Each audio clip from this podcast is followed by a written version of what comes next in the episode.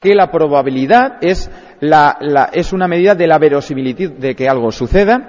Espacio muestral es el conjunto de todos los posibles sucesos que puedan acontecer y por lo tanto la probabilidad de que ocurra algo del espacio muestral es 1, el 100%, porque es la probabilidad del sujeto, de, perdón, del suceso seguro.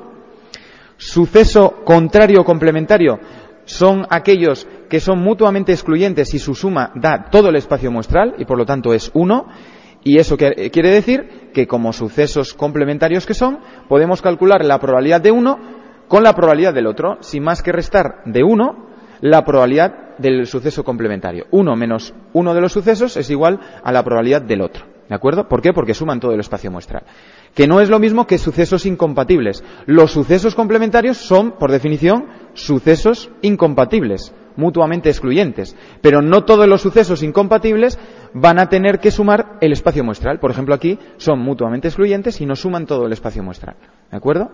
Sucesos independientes son, eh, aquellos eh, dos o más sucesos que la probabilidad de que uno de ellos suceda no va a estar determinada por el hecho de que haya o no sucedido otro de, de los demás. ¿De acuerdo? Operaciones básicas. Las más importantes son intersección de sucesos y unión de sucesos. Intersección de sucesos para el enunciado. Intersección, probabilidad de A y B. Una cosa y la otra.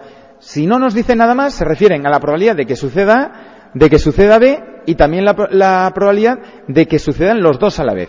Si no nos dicen nada más, considera esas opciones. Y por lo tanto, lo que tenemos que hacer es sumar la probabilidad de A, la probabilidad de B y restar una vez la probabilidad de la intersección porque, como sabéis, lo habríamos sumado dos veces. ¿De acuerdo?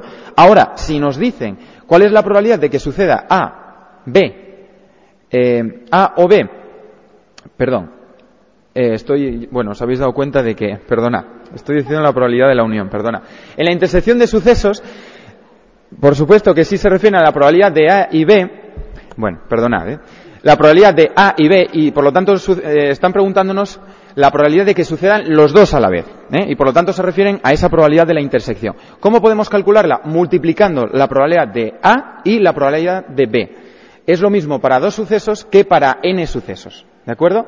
vamos a multiplicar simplemente la probabilidad de cada uno de los sucesos independientes. Pero recordad que para poder calcularlo así, los sucesos han de ser independientes, ¿vale?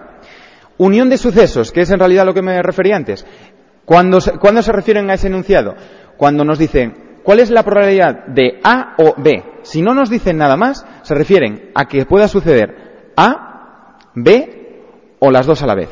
Y por lo tanto, aquí sí.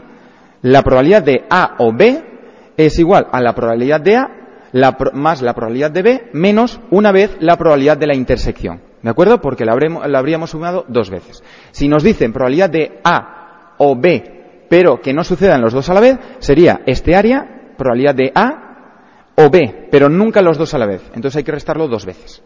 ¿Vale? ¿Y si fueran incompatibles? Bueno, pues como son incompatibles ya no hay un área de intersección.